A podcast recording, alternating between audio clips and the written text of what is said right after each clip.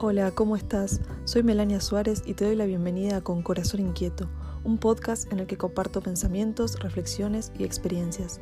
Te doy las gracias por estar del otro lado escuchando. Ojalá que lo disfrutes y que algo de lo que te comparto sea un disparador para que conectes con las inquietudes de tu propio corazón. Siempre me gustó mucho ordenar.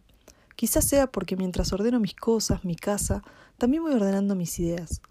Me encanta leer y aprender tips, consejos y trucos de cómo aprovechar mejor los espacios y organizar el hogar.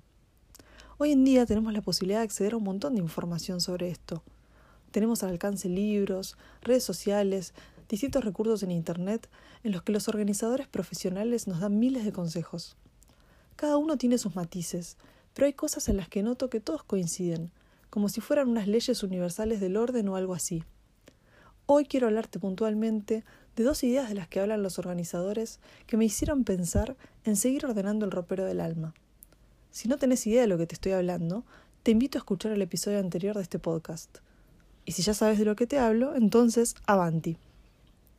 La primera idea es la siguiente.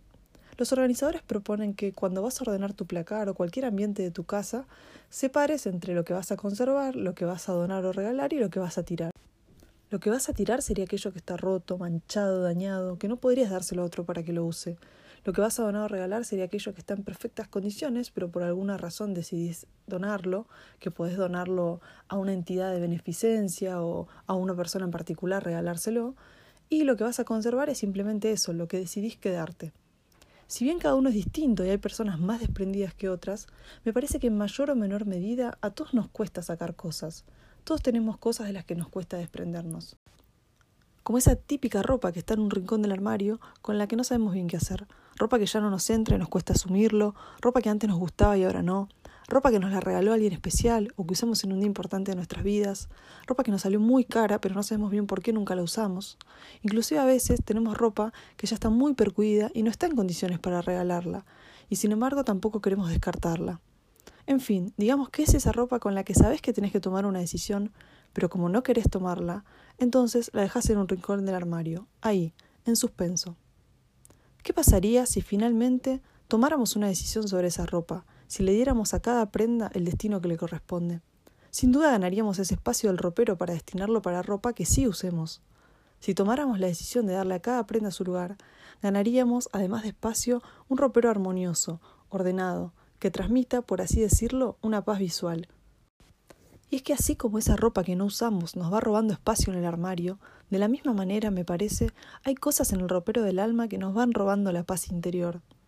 ¿Qué hacemos entonces? Ya habíamos dicho que evadirlas podía servirnos un tiempo, pero que a largo plazo no nos iba a funcionar. ¿Qué pasaría si por fin decidiéramos darle a cada cosa su lugar? Quizás podríamos desprendernos de todo lo que nos impide crecer, para dar lugar a todo lo que sí vale la pena atesorar.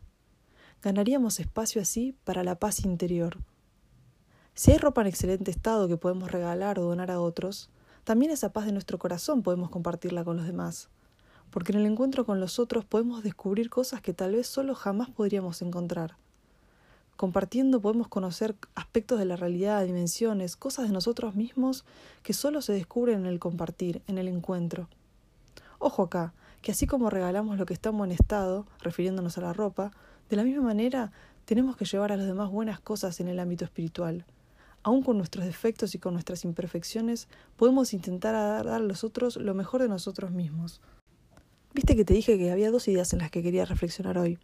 La segunda es la propuesta que, siguiendo el minimalismo, hacen tanto los organizadores profesionales como los asesores de imagen, y es la de tener un armario de cápsula o un fondo de armario. ¿Qué es esto? Básicamente, ¿qué sería? Armar un ropero a base de prendas clásicas, esas que dicen que tenés que tener, que son clásicos que no pasan de moda, que pegan con todo, que combinan con todo.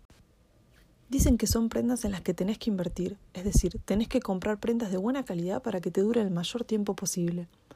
Aseguran que si haces esto no te vas a arrepentir, porque siempre vas a tener que ponerte, independientemente de cuáles sean las tendencias de moda del momento. Dicen además que si tenés que renovar tu placar y no sabes por dónde empezar, empieces por acá. A mí todo esto me hizo preguntarme, ¿podríamos hablar de un fondo de armario del alma? ¿Cuáles serían los valores, los pensamientos, los sentimientos que quisiera que habitaran siempre en mí? Pienso que acá no se trata de invertir dinero en prendas de calidad, como cuando hablábamos del fondo de armario minimalista, sino de invertir en tiempo y autoconocimiento, en actividades, en tiempo, en momentos de calidad que nos traigan paz al corazón.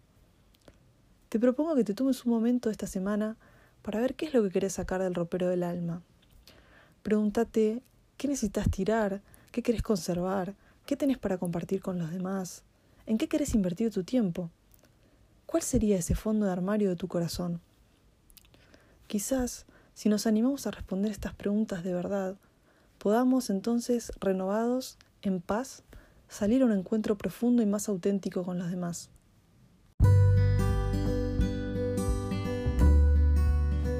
Nuevamente te doy las gracias por haberte tomado estos minutos para escuchar este podcast. Ojalá lo hayas disfrutado. Te espero en el próximo episodio.